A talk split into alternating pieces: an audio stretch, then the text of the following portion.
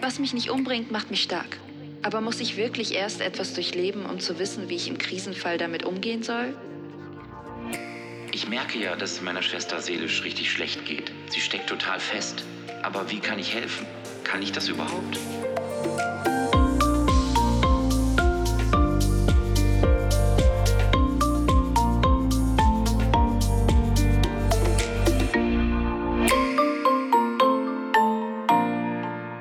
Apropos Psychologie. Ja, hallo und herzlich willkommen. Ich grüße dich zu einer neuen Ausgabe unseres Jungfermann Podcasts Apropos Psychologie.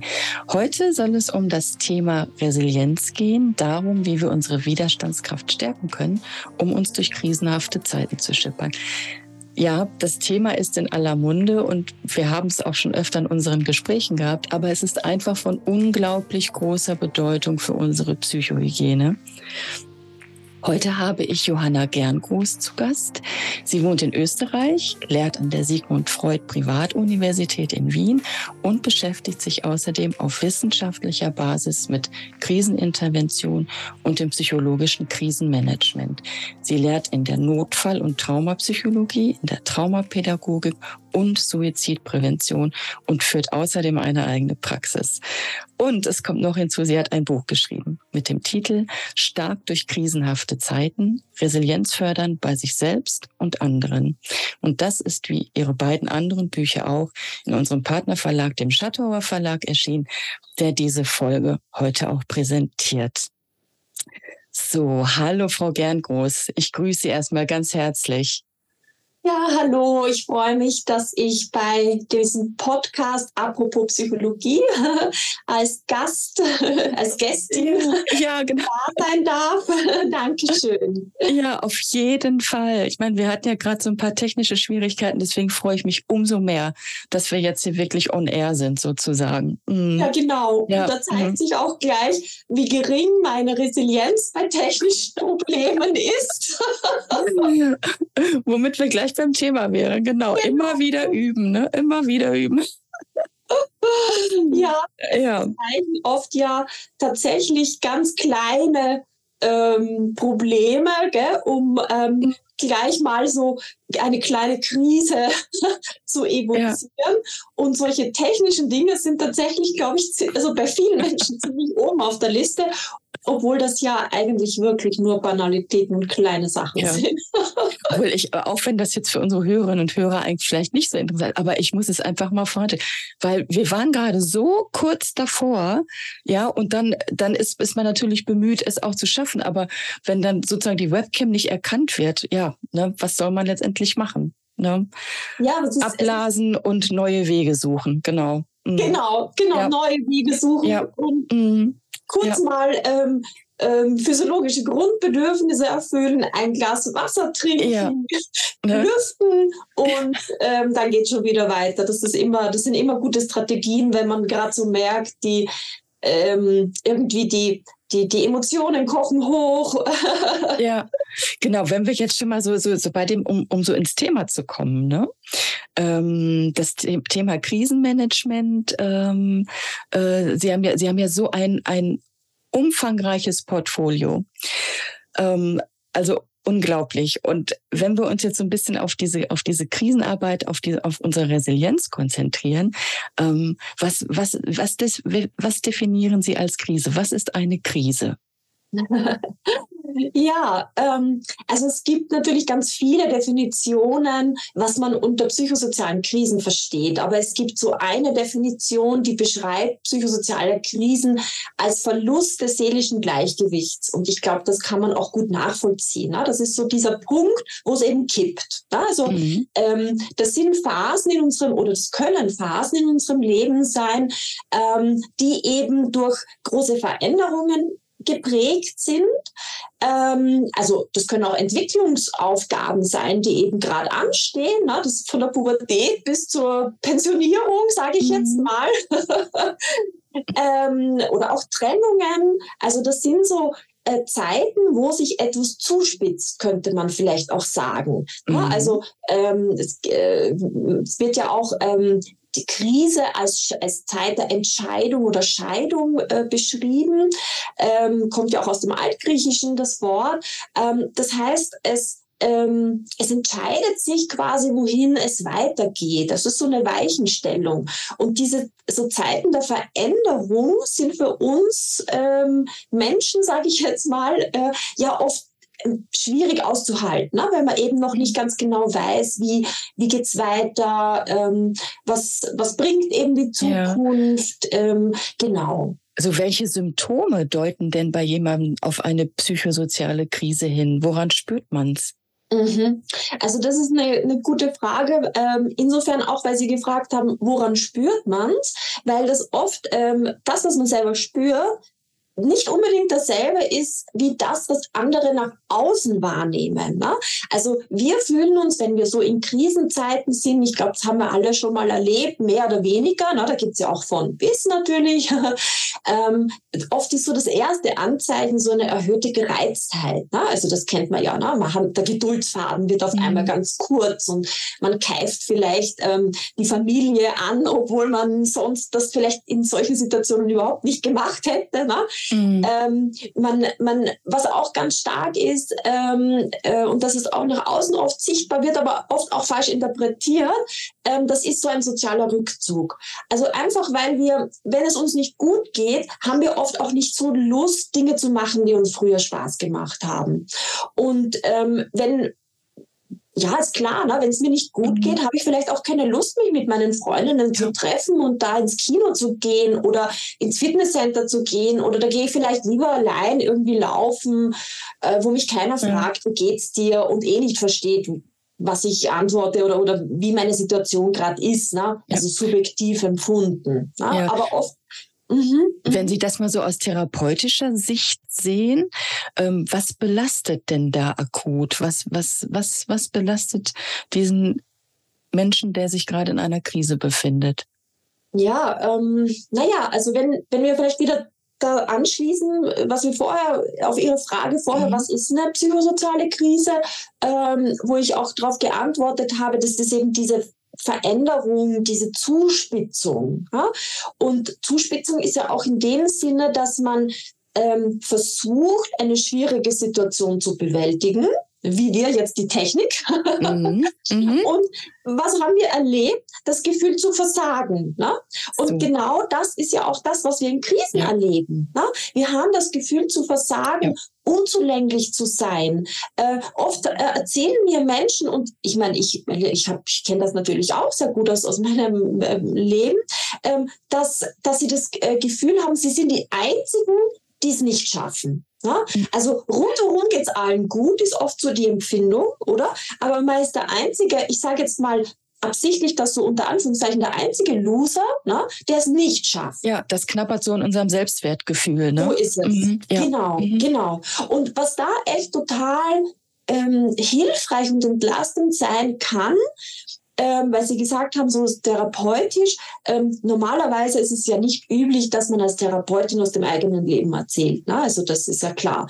Ähm, aber in solchen Situationen kann es tatsächlich hilfreich sein, auch so mal also natürlich sehr kurz umrissen, ne, ähm, zu erzählen. Äh, bei mir ist auch nicht alles super. Ne? Also ich, ich erinnere mich, das war, war für mich wirklich so erhellend, weil ich das mal zu einer Klientin sagte, na ja, du, ich habe auch äh, Probleme in meiner Partnerschaft, obwohl ich Psychologin bin und mich mit diesen Themen beschäftige, ununterbrochen, aber man schafft es oft einfach nicht. Ne? Mhm.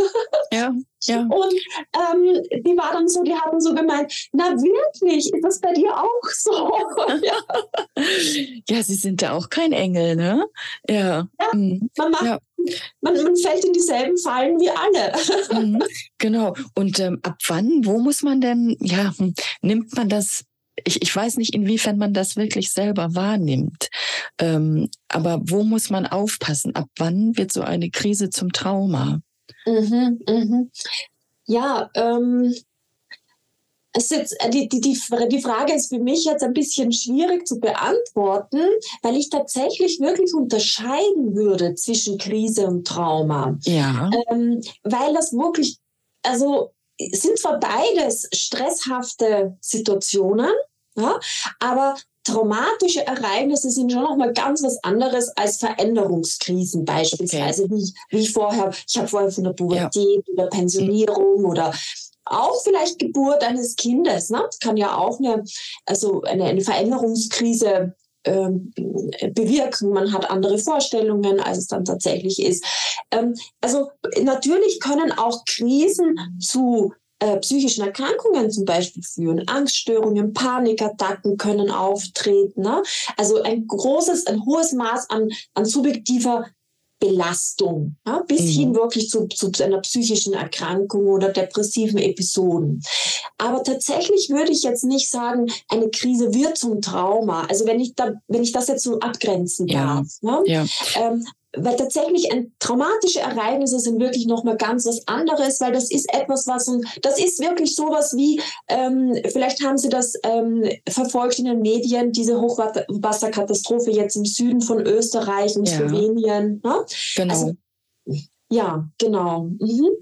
Ja, das heißt, wir, wir, fokussieren uns jetzt mal auf die in Anführungszeichen kleineren Krisen, auf die, auf die Veränderungskrisen wie Sie sagen, ne? Mhm, ja. Mhm. mhm. Und, und ähm, ja, Sie hatten das vorhin schon angedeutet, das Wort Veränderung, das, das, das fällt ganz oft bei Ihnen. Ne, ist das mhm. so, darf, darf ich daraus interpretieren, dass Sie sagen, dass eben halt, ne, was ja auch der Volksmund so sagt, dass in jeder Krise auch eine Chance steckt? Dass wir mhm. an der Krise wachsen können. Ja, und das finde ich jetzt total schön, dass Sie das auf die Veränderungskrise beziehen weil ähm, tatsächlich dieses Krise als Wachstum würde ich wirklich ähm, gerne eben mhm. auf diese Veränderungskrisen äh, beziehen und nicht auf traumatische Krisen. Ja. Okay. Ja, weil da wird das dann schon fast zynisch. Ne? Also da mhm. es ja auch so die, die Aussage von einem bekannten Psychotherapeuten, der mal gesagt hat, ähm, den Tod von wie vielen meiner Kinder muss ich verkraften, um als ähm, resilient zu, zu wirken. Ja sagen. Ja, ne? also, genau, das, das ist, ist, einfach on top. Ne? Das ist ja. Mh. Genau. Also es gibt natürlich auch, muss ich schon auch dazu sagen, es gibt schon auch Menschen, die von Wachstumsprozessen äh, berichten nach traumatischen Ereignissen. Also das ist dieses ähm, dieses posttraumatische Wachstum, Post-Traumatic Growth, gibt es, ähm, wird beschrieben von Menschen, ähm, aber tatsächlich würde ich es nicht so als Chance bezeichnen, ne? weil das ist schon mhm. fast zynisch. Aber zurück zu den Veränderungskrisen, äh, die bieten uns schon eine Chance, eine Chance, ähm, zu reflektieren, wo stehe ich, ähm, äh, wie gehe ich um mit ähm, ja, mit, mit Anforderungen, mit Schwierigkeiten, ähm, mit auch vielleicht Verlusten in irgendeiner Art und Weise. Und äh, sie bieten uns vor allem die Chance, ähm, äh, Strategien zu entwickeln, um mit solchen schwierigen Zeiten eben oder in solchen schwierigen Zeiten zurechtzukommen und das zu überstehen. Ja. Und auf die möchte ich hinaus, Frau Gernroth, auf, auf diese Strategien. Ähm, wie, wie kann ich das ganz praktisch angehen? Wie kann ich äh, wirklich diese Veränderung in mir, ähm, wie kann ich die angehen? Mhm. Was muss in meinem Kopf passieren? Ähm, ja. Ja, ähm, also was ganz häufig passiert, ganz von selbst, ist, dass wir von den Emotionen überflutet werden in solchen Veränderungskrisen, äh, sage ich jetzt mal. Ne? Mhm. Ähm, das passiert ganz von selber, da müssen wir eigentlich gar nichts dafür tun. Aber äh, das, was dann nicht ganz so leicht ist, ist, dass wir dem eben gegen oder, oder dagegen steuern. Also ich sage oft so ein bisschen, ähm, ja, klingt jetzt vielleicht so ein bisschen oberflächlich, ne? ähm, Kopf einschalten. Aber da steckt ähm, was Wichtiges dahinter. Und zwar in, in solchen Krisensituationen übernimmt, ich sage sag ich jetzt auch mal etwas vereinfacht, unser limbisches System die Herrschaft. Mhm. Also das heißt, ähm, die Emotionen äh, übernehmen die Herrschaft. Und ähm, die gaukeln uns ja oft auch was vor, was gar nicht so ist. Ne? Ähm, also da werden dann viele Ängste produziert und entsprechende Gedanken auch ähm, entstehen. Und deswegen ist es wirklich oft wichtig, sich selber so ein bisschen zu zügeln mhm. und wieder so unseren Kopf, also so den, den Kortex einzuschalten und zu sagen, okay, ähm, was ist jetzt eigentlich real? Ja? Ähm, was sind auch, was, was, was könnte auch tatsächlich jetzt vielleicht Schlechtes eintreten oder so? Und was, ähm, wo galoppiert mir da meine Fantasie eigentlich ja. davon? Ja? Mhm. Ja, und, und Sie sagen auch so, man, man ähm, äh, diese Selbstreflexion, ähm, dass ich auch tatsächlich so, so Grundannahmen hinterfragen sollte. Was, was, was, äh, wovon bin ich geprägt, äh, aber wo will ich eigentlich hin? Ähm, was und, und was ist tatsächlich realistisch möglich? Mhm. mhm. Das ist vielleicht aber tatsächlich dann die Arbeit, sag ich mal, die nach ähm, erfolgreicher Bewältigung einer Krise mhm. ähm, auf uns wartet oder, oder möglich ist, das ist vielleicht wirklich eher in der Rückschau. Also wenn ich in der akuten Krise bin, geht es vielleicht wirklich im Moment mehr darum, wie kann ich meine Emotionen zügeln, wie kann ich gut schlafen, ähm, wie ähm, vielleicht auch, ähm, dass ich mich ein bisschen erhole, den Stress reduziere. Ja? Also ähm, es gibt ja vielleicht auch Phasen, auch wenn es uns schlecht geht, gibt es ja, ist vielleicht nicht der ganze Tag furchtbar. Ne? Ich kann ja vielleicht auch mal mir einfach was Gutes zu essen machen. Ähm, oder ich kann ähm, Unterstützung auch durch das soziale Netzwerk mir holen. Ja? Also da würde ich in der akuten Krise, würde ich solche Dinge probieren. Also das ist so Stabilisierung. Mhm. Und im Nachhinein fände ich es ganz toll, wenn, äh, weil das ist dann die Chance, von der Sie jetzt vorhin auch gesprochen okay. haben, ja, im Nachhinein zu reflektieren, okay, was ist denn da mit mir passiert? Ja? Und warum? Und was hat gut funktioniert und was hat weniger gut funktioniert? Ja, also ja da war ich gerade zu schnell. Ja, ich meine, Sie sind ja auch Notfallpsychologin und wie Sie auch sagten gerade, nochmal ganz, äh, äh, nochmal zurück auf diese wirklich akute Krise. Wie komme ich da raus? Ne? Und jetzt gerade erinnere ich mich nämlich, Sie haben, glaube ich, in Ihrem Buch auch, auch acht Wege aus der Krise benannt. Mhm. ja, ja, das ist natürlich kein Anspruch auf Vollständigkeit, möchte ich auch dazu sagen. Aber es ist manchmal einfach, ich finde es einfach wichtig, wenn man mal acht Punkte aufzählt, ne? Weil äh, wenn ich da jetzt äh, 30 Dinge habe, die ich tun könnte, äh, ja, irgendwo muss man anfangen. Ne? Mhm. Und dann schauen für sich, okay, was passt für mich und was nicht. Mhm. Ähm, und bei diesen acht Wegen sind es eben dabei, ähm, zum Beispiel dieser Punkt Akzeptanz, über den haben wir jetzt noch nicht gesprochen, ähm, dass man, ähm, also bevor ich ähm, mit mich eigentlich ähm, ja, in eine neue Situation begeben kann und mit einer neuen Situation gut zurechtkommen kann, muss ich eigentlich zuerst mal akzeptieren, dass es diese Veränderung gibt. Das ist nicht so mhm. einfach. Mhm. Das ist oft, finde ich, der, der schwierigste Part. diese Akzeptanz, ja. diese Entscheidung, okay, gut, ich stelle mich dem jetzt und jetzt ist es eben so. Ja, ganz ehrlich, ich vergleiche das mal gerade wieder mit unserer Situation vorhin. Wir haben ja beide, wir waren ja beide dann in so einer Spirale. Das muss doch funktionieren, das muss, das muss, das muss. Bis wir irgendwann an einen Kipppunkt kamen und gesagt haben, stopp, so ja. geht's nicht mehr, wir machen es jetzt über einen anderen. Genau. Und das ist aber interessant, das ist mhm. auch, ähm, es gibt da so eigentlich aus der Wirtschaftspsychologie einen ganz interessanten Effekt, der heißt Sunk-Cost-Effekt. Das bedeutet, ähm, wir Menschen sind so gestrickt, also es ist ganz normal gewesen, wie wir uns verhalten haben. wir sind so gestrickt, dass wir, wenn wir in etwas investiert haben, eher dazu neigen, auch wenn wir sehen, das Projekt geht eigentlich in die Hose. Wir ja? machen trotzdem weiter, ja. Genau, wir machen trotzdem weiter. Ja? Also, und ja. das ist ja manchmal, manchmal auch gut. Ne? Also so Beharrlichkeit kann ja auch zum Erfolg ja. Ne? Aber es ist gar nicht so leicht, ähm, dann zu überlegen, okay, wann habe ich jetzt schon, ich habe jetzt schon ähm, da jetzt einfach ganz viel investiert und das lasse ich jetzt, ja, und ich nehme was anderes her oder ich investiere in etwas anderes oder okay, ich kann noch durch Beharrlichkeit doch noch zu dem Ziel kommen. Also das ist, ist ja wirklich auch keine leichte, mhm. das ist ja auch, auch also eine Gratwanderung. Ja, absolut, ja. Genau. Also diese Akzeptanz von etwas vielleicht auch Unveränderlichem. Ne? Also es ist ja nicht immer so, dass ähm, äh, äußere Bedingungen von uns verändert werden können. Manchmal, und das ist jetzt wieder eher, da gehen wir jetzt auch eher in Richtung Trauma. Ja? Mhm. Ähm, zum Beispiel, ähm, da geht es ja auch tatsächlich darum, dass Menschen ganz plötzlich mit einer Situation konfrontiert sind, die ja, die ihnen den Boden unter den Füßen wegzieht. Ne? Und da ist natürlich das Thema Akzeptanz ein wahnsinnig großes und ein wahnsinnig schwierig zu erreichendes Ziel auch. Ne? Also da, da geht das ja, also das braucht ja oft ähm, Jahre, manchmal ja auch ein ganzes Leben, ähm, dass man immer wieder versucht, das zu, ja, das einfach äh, zu akzeptieren, auszuhalten, damit zu leben. Ne? Also mhm. das ist schon nochmal dann auch eine andere Anforderung. Mhm. Mhm. Können Sie noch einen dritten Weg vielleicht nennen? Mhm, mhm. Also wir hatten die Akzeptanz, wir hatten auch dieses, diesen Punkt Kopf einschalten, wenn ich das so sagen darf. Wir hatten die, die sozialen Netzwerke ja?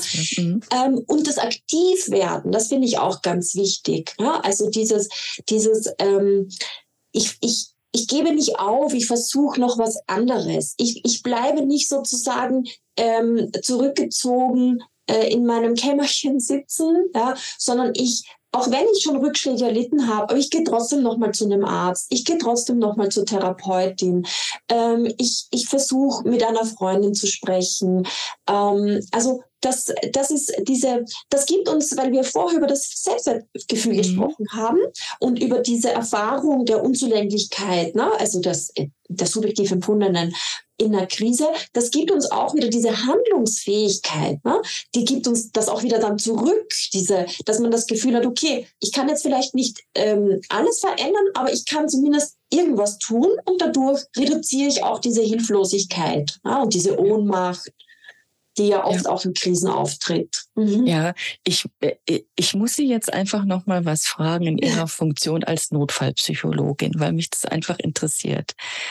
Sie bekommen da ja Menschen in entscheidenden Momenten mit, ne, in, in der ihr Leben vielleicht sogar auch bedroht ist oder sie zumindest unter Schock stehen. Ähm, wie, wie sind denn da so die Gespräche, Gespräche? Was fühlen, denken, sagen die Menschen, die sozusagen auf vielleicht tatsächlich auf Messers Schneide stehen? Mhm. Ja, tatsächlich ähm, steht, also jetzt, wenn Sie wirklich davon sprechen, dass gerade das Schlimme gerade erst passiert ist. Ne? Ja, also wirklich ein Unfall oder ja. Ja, mhm. ja. Ähm, dann sind meist Menschen da sehr oft wirklich ganz stark einfach überwältigt. Also das ist ähm, das ist diese Fassungslosigkeit. Das gibt's ja nicht, dass das jetzt passiert ist. Das gibt's nicht, dass mir das jetzt passiert ist. Vielleicht sogar sowas, wenn ein Angehöriger plötzlich verstorben ist.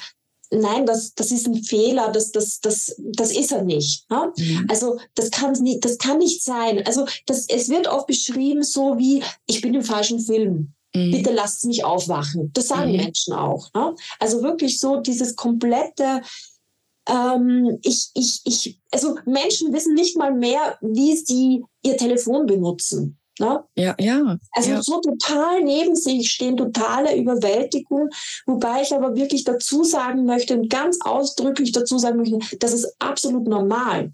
Also ähm, das, es ist eben nicht mhm. also wir sagen oft, das ist so dieser typische ja. Satz der Notfallpsychologinnen, es ist äh, eine normale Reaktion auf ein unnormales Ereignis. Aber wenn ich da alleine bin, ja, dann, dann kriege ich mich ja quasi aus diesem Schockzustand gar nicht äh, von allein äh, wieder in die Realität zurück. Ähm, ja, also es ist tatsächlich, ähm, es, es wird tatsächlich von den meisten Menschen ähm, positiv bewertet und, und positiv wahrgenommen, wenn jemand da ist ähm, der sie vielleicht auch so ein Stück weit, und ich sage das jetzt bewusst so, weil das in der Psychologie, auch in der Therapie sonst überhaupt nicht der Fall ist, aber in diesem Fall schon, der sie tatsächlich so ein bisschen an der Hand nimmt. Mhm. Also das heißt, ähm, auch äh, einfach jemand sagt, okay, weißt du was, als nächstes ist jetzt das und das dran. Ja, wir gehen jetzt dorthin. Na? Wir machen jetzt das. Ja. also ähm, wirklich jemand, der mir Sicherheit vermittelt, der da ist, der mich nicht alleine lässt und der mir auch die Hoffnung aber trotzdem gibt, ich komme da wieder raus. Ne? Mhm. Ja, das ist sozusagen die, ihre, ihre, psychologische Akuthilfe auch. Ne? Ja, das ist ähm, vor allem, und die besteht vor allem darin, ähm, die Gefühle des Gegenübers auch aus, auszuhalten, mhm. dabei zu bleiben, sich nicht zu schrecken. Mhm. Ja. Ähm, und, und diese, diese, ähm, diese Stabilität, die Sicherheit äh, zu vermitteln. Ähm, es, es schaut oft nämlich in der, in der, in der psychologischen Akuthilfe tut man nicht so viel, sage ich jetzt mal. Mhm. Ja? Weil wahnsinnige Gesprächsführung oder so ist ja oft gar nicht ist möglich und, und wo, ist auch nicht äh, hilfreich ne? Äh, in dieser akuten Phase. Da geht es wirklich um dieses physische Dabeibleiben, eine, aus, eine sichere, ruhige Ausstrahlung zu haben, sich nicht anstecken zu lassen von diesem Chaos, von dem Stress. Ja, ähm, genau. Mhm. Ja, und das ist super anstrengend. Das glaube ich, das glaube ich, ja. Ja, ähm, vor allen Dingen, weil man ja auch selber erst erstmal auch betroffen ist ne? und sich sammeln muss. Mhm. Ja, ähm. und man ist auch betroffen und man ist auch, man, man ähm, also wie soll ich sagen, also es geht ja, ich höre ja oft so dieses, ich möchte mich abgrenzen lernen und so. Ähm, natürlich muss man sich abgrenzen in dem Sinne, dass man sich immer wieder bewusst macht, okay, das ist nicht mein Leben, ne? das ist jetzt nicht mir passiert. Ja? Mhm. Äh, welche Rolle habe ich, welche Funktion habe ich?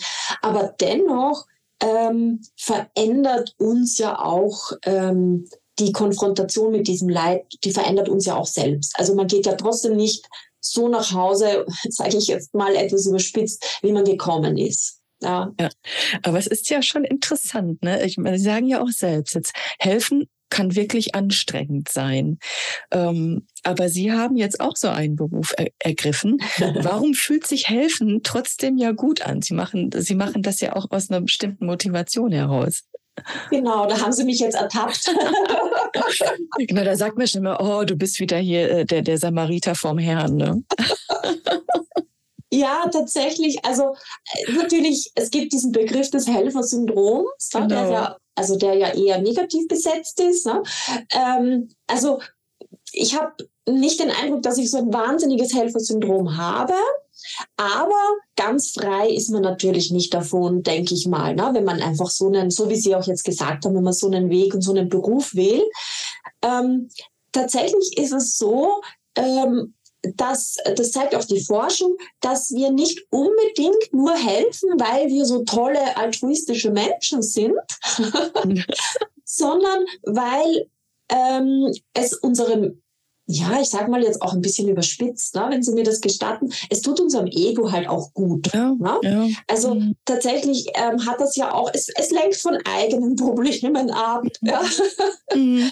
ähm, also es hat auch solche Nebeneffekte, ähm, aber natürlich, es ist nicht nur das. Es ist auch eine Sinnhaftigkeit, die wir in unserem Leben bekommen. Und ich höre oft von Menschen, die in so, ich sage mal, die in so Berufen sind, wo sie vielleicht ähm, das Gefühl haben, sehr austauschbar zu sein. Ähm, ja, wo sie meinen, also wo sie sagen, sie haben nur mit Zahlen zu tun, quasi. Ne? Also, ne? Und die sagen mhm. oft, ich, ich beneide dich um deinen Job, weil das, das muss ja wirklich, das ist wirklich was Sinnvolles und, und, und das finde ich ist auch ganz wichtig. Ne? Also es mhm. bereichert ja auch mein Leben. Ja. Und was ist, wenn, wenn Sie tatsächlich äh, in einer Situation sind, nah an einem Menschen, ähm, wenn bei Ihnen dann auch ganz starke Emotionen ausgelöst werden und Sie, Sie sich quasi anstecken? Ne? Wie, ähm, wie gehen Sie damit um? Wie können Sie das von sich wieder lösen? Ja, ähm, also ich, ich, ich finde, es hilft einem schon sehr die, die Rolle. Also äh, man geht ja im professionellen Kontext ganz anders in so eine Situation ähm, als jetzt zum Beispiel privat. Ne? Also wenn, wenn mir mhm. privat irgendwas passiert oder in meiner Familie irgendwas passiert, dann bin ich ganz anders betroffen und dann bin ich auch ganz anders emotional betroffen als jetzt im professionellen Kontext. Mhm. Weil da habe ich ja schon, da kriege ich quasi den Auftrag und da wappne ich mich ja auch schon. Ne? Also ich ziehe so meine imaginäre Uniform an, sage ich mal. Ne? Mhm. mhm. ähm, und und ich, ich, ähm, also ich denke, das ist schon etwas, was einen sehr gut schützt. Aber natürlich gibt es Situationen, also ich erinnere mich an eine Klientin von mir, deren Sohn verstorben ist. Und die, ähm, also die ist längere Zeit dann zu mir gekommen, dann auch noch in meine Praxis. Und sie hat einfach so wahnsinnig viel geweint ja, in diesen Stunden. Und das war so schwierig, weil das hat mich natürlich schon sehr berührt. Das war auch ein sehr tragischer Unfalltod von diesem jungen mhm. Mann. Und diese Mutter, die da mir, vor mir sitzt ne, mhm. ähm, und so weint und so trauert und wo es einfach auch, man hat so das Gefühl, man kann jetzt gar nichts, was soll man da jetzt sagen? Ne? Mhm. Also was kann man da jetzt wirklich helfen? Ja. Und da kommt man schon so an die Grenzen oft und da sind mir auch immer wieder mal die Tränen einfach so ähm, die Wangen runtergeronnen. Aber ähm, also nicht im Sinne, dass ich jetzt richtig mitgeheult hätte, ja? mhm. aber so eine einzelne Träne, die da runterrinnt, ähm, das ist aber auch nicht schlimm. Ja? Mhm. Also das wird auch von den Betroffenen ähm, oft sogar als sehr positiv erlebt, dass die eben sagen, okay, die fühlt wirklich mit mit mhm. mir. Der mhm. ist es nicht egal. Ja, mhm, also genau. das ist sogar etwas recht Heilsames. Also nicht die Überwältigung. Also es soll natürlich nicht so sein, dass die Betroffene dann die Psychologin trösten muss. ähm, aber ein, eine, eine echt empfundene, äh, ein echt empfundenes Mitgefühl, ja. ein aner wirkliches Anerkennen des Leids des Gegenübers kann auch für die betroffene Person wirklich sehr was Heilsames sein. Und vielleicht mhm. genau das, was, was sie jetzt braucht. Weil tröstende Worte ähm, gibt es ja in, in oder, oder haben ja wenig Sinn in so einer solchen extremen äh, Situationen oft. Genau. Es gibt ja auch Menschen, die es ein wenig übertreiben können, die also ja. wirklich immer, immer zu Hilfe sind oder was heißt zu, das ist eben halt die Frage, sind sie wirklich zu Hilfe, ne? Ähm, ist, ist, ist meine Hilfe wirklich sinnvoll? Ne? Mhm. Ähm, das müsste ich mich wahrscheinlich dann auch mal hinterfragen. Ne? Ähm, mhm. ob, ob das denn derjenige tatsächlich auch wünscht oder ne? Ähm, ja, ist manchmal Hilfe nicht einfach zu viel. Mhm. Ja, ähm, das ist ein wichtiger Punkt. Und das wäre genau dieses Helfersyndrom, das Sie da jetzt beschreiben, dass man also hilft, ohne dass man darum gebeten wurde, also ohne Einladung eigentlich, ohne Auftrag, wenn ich das so sagen darf, mhm. und, oder auch viel zu viel hilft. Ne? Also, ähm, oder auch die falsche Hilfe setzt. Also da gibt es ja auch dieses Sprichwort, der, der freundliche Affe, der eben ähm, sagt, der der, der sagt, ähm, komm, ich helfe dir aus dem Wasser, du ertrinkst ja, sagt der freundliche Affe zum Fisch. Ja? ja. Also das ist genau die falsche Hilfe. ja, genau. das, ist, das ist gut, ja. Ja. Ja, ich mhm. finde das so total süß, dieses mhm. Bild. Ähm, und, und ich sehe das auch zum Beispiel oft im Umgang mit alten Menschen, dass ähm, junge Menschen, die denen dann helfen, was ja super nett ist und toll, na, aber dass die von sich ausgehen. Und die kaufen dann zum Beispiel dem alten Menschen dann ein Handy, na, mhm. damit der dann erreichbar ist oder damit der anrufen kann. Der alte Mensch ist aber vielleicht gar nicht mehr bereit oder in der Lage, ja. sich damit auseinanderzusetzen und ähm, lege es dann in die Schublade und hoffe, dass keiner draufkommt. und der Helfer mhm. ja, ist dann frustriert, weil mhm. jetzt, jetzt hilfe ich dem schon und, und bemühe mich und ich gehe in das Geschäft und kaufe das Handy und mache einen Vertrag und zeige ihm das und dann ist ja. er weder dankbar noch sonst irgendwas. Ja, aber wenn der ältere Mensch einfach für sich beschlossen hat, für mich hat das einfach keinen Sinn mehr und ich, ich möchte es auch einfach nicht. Sie meinen dann, ähm, ja, dann muss man muss es tatsächlich lernen, auch zu akzeptieren. Ne? Genau. Da ist dann die Hilfe zu viel. Mhm. Und auch vielleicht zu schauen, na, was eben, was, was aus, aus dem Blickwinkel dieses älteren Menschen, was möchte der? Also ein anderes Beispiel, ein, ein, ein älterer Mann ähm, hat immer wieder Schmerzen und also er klagt über Schmerzen und äh, er ist in einem Seniorenheim und äh, lebt er und der kriegt natürlich ähm, Medikamente gegen die mhm. Schmerzen. Ne? Und er sagt aber immer, nein, das hilft nichts, das hilft nichts, die Schmerzen werden nicht besser. Und bis dann einmal eine Verwandte von ihm äh, bei einem Besuch ihm mit so einer Salbe einschmiert und ihn so ein bisschen massiert und dann war, war er quasi ganz begeistert und das war super. Ja, ja, worum ist es gegangen? Es ist nicht darum gegangen, ihm einfach eine Tablette in den Mund zu geben, sozusagen, sondern um eine menschliche äh, Nähe, um Kontakt, um Körperkontakt auch zum mhm. Beispiel. Ne? Mhm. Also das, das ist genau das Schwierige herauszufinden, was ist wirklich das Bedürfnis. Also mhm. Hilfe sollte bedürfnisorientiert sein und nicht das, was ich glaube, was zum Beispiel mir mal geholfen hat. Ja, ja, genau, genau. Und da muss ich wirklich feinfühlig werden ne, für mein Gegenüber. Ja, das ist, das ist die Kunst und das ist natürlich äh, Menschen mit so einem Helfersyndrom, ähm, das sind oft ja auch nicht Profis, ne? sondern das sind Menschen, die sich auch so selbst, also sind so oft so selbsternannte HelferInnen. Ne? Mhm. Und ähm, es ist zwar gut und wichtig, ähm, es soll ja nicht nur jetzt nur auf den professionellen HelferInnen alles lasten, aber ja, da, da, also die Ausbildung und die Erfahrung ist halt oft schon auch ein, ein Schutz gegen solche ähm, auch, auch gegen die Selbstüberforderung zum Beispiel. Ne? Mhm. Also selber mal zu spüren, ähm, okay, kann ich jetzt überhaupt helfen? Ne? Also, oder ist es mir jetzt eh gerade alles zu viel? Und wenn ich jetzt mich auch noch dieser Person widme oder diesem Problem widme, dann bin ich selbst schon völlig kaputt. Ne? Ja, genau. Ja, aber das muss, das muss derjenige halt dann auch erkennen. Ne? Ja.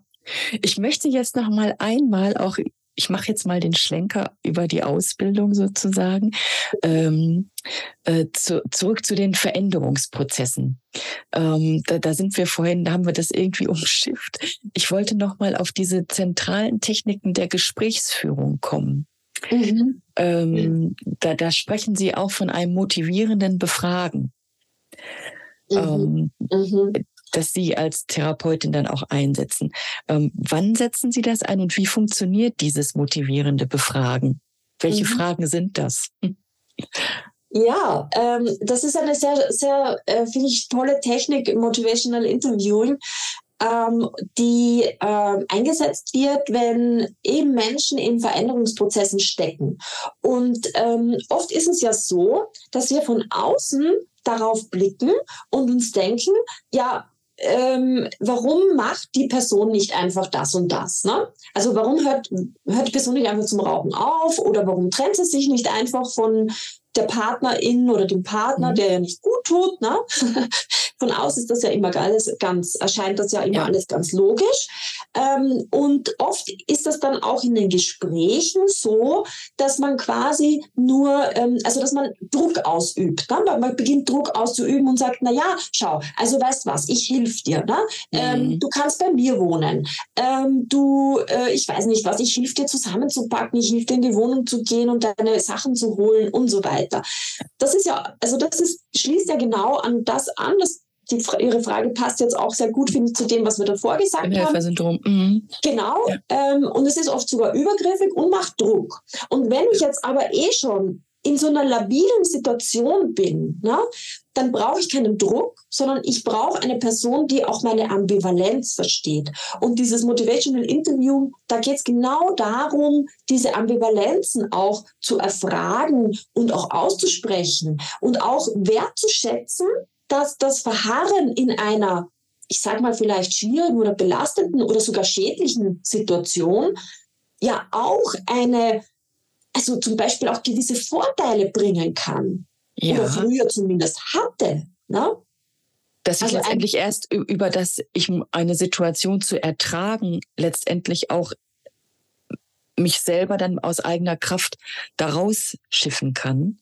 Ja, durch genau. das Ertragen. Mhm. Genau. Und, und es hat ja auch irgendwo eine, also man hat ja auch immer seine Gründe, warum man eben gewisse Schritte noch nicht gesetzt hat. Ne? Und das mhm. ist, da geht es wirklich darum, auch das, ähm, also diese Ambivalenzen vielleicht auch noch zu stärken. Ja, und, und diese Ambivalenzen anzusprechen und auch ähm, die positiven Aspekte von vielleicht, ähm, ja, die es, die es vielleicht noch gibt oder, oder die es vielleicht für eine Nichtveränderung sprechen, ja, auch mal anzuschauen und dann vielleicht ja, mhm. hinter sich zu lassen. Ja. Mhm. Also das ist aber dann auch dieser Respekt zu sagen, gut, ähm, es ist eben deine Entscheidung ja, und ich mache jetzt keinen Druck und ich bewerte nicht, ich verurteile dich nicht, ich ich wende mich dann auch nicht von dir ab, wenn du nicht das machst, was ich ähm, gerne hätte. ja, ja, genau. Ähm, und, und das finde ich eine, eine sehr schöne eine sehr, also ist ein sehr schöner Methodenkoffer, sage ich jetzt mal, ne? ähm, den man da so ein bisschen verwenden kann oder wo man sich einfach was, was rausnehmen kann. Ähm, wir, wir hatten das auch ähm, in unserem Vorgespräch, dieses, ich komme nochmal auf dieses eine Situation ertragen zurück. Ähm, dass sie auch sagen, das muss man tatsächlich auch mal aushalten. Ähm, ich, ich komme jetzt mal auf, auf, auf Eltern und Kinder zu sprechen, ähm, mhm. ne, so mit Helikoptereltern, die im Grunde ihre ihre Kinder ne, so, so, so überversorgen, so dass die Kinder letztendlich überhaupt nicht lernen, in die Eigenverantwortung zu gehen. Ähm, mhm. ne, die, ich, also ich, wie gesagt, ich wollte auf dieses äh, eine Situation ertragen hinaus. Mhm, ja, das, also das ist, äh, finde ich, äh, ganz was Wichtiges, weil ähm, wir unter helfen ja meistens auch das verstehen, ähm, jemanden aus einer schwierigen Situation in eine bessere mm, Lage oder so zu überführen oder so. Ne? Das ist jetzt nicht sehr schön ausgedrückt. Ich, ich, ich hoffe, es ist mhm. nachvollziehbar. Ähm, also es muss irgendwas besser werden. Ne? So, aber tatsächlich ähm, ist der erste Schritt eigentlich, dass wir also dass ich jemanden dabei unterstütze, diese Situation auszuhalten. Und das ist auch was Wichtiges, weil das gibt uns ja auch die oder das ermöglicht uns die Erfahrung, wir halten das tatsächlich aus, ohne daran zu zerbrechen. Mhm. Und ähm, Menschen, die sehr, sehr schwierige ähm, Zeiten schon erlebt haben, die sagen ja oft, äh, wenn es wieder mal kritisch wird, äh, das höre ich oft, dass die dann sagen, ich weiß zwar noch nicht genau, wie ich das äh, schaffen soll, aber ich weiß, dass ich es schaffe, weil ich habe schon ganz schlimme Zeiten auch überstanden.